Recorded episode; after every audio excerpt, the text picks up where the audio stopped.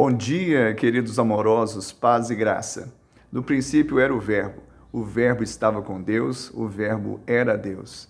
E o Verbo se fez carne e habitou entre nós, cheio de graça e de verdade, e vimos a sua glória como a glória do unigênito do Pai. João capítulo 1, versos 1 e 14. No dia 20 de julho de 1969, o homem pela primeira vez pisa na Lua.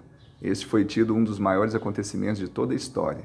Mas o grande evangelista Billy Graham disse: grande, o grande acontecimento da história não foi o homem subir e pisar na lua, e sim Deus descer e pisar na terra. Jesus é o Deus que pisou na terra.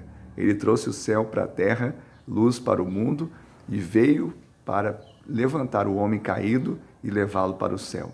Que eu e você tomamos posse, tomemos posse dessa verdade e declaremos a nossa salvação que há em Cristo Jesus. Que Deus te abençoe, te dê um dia de bênção.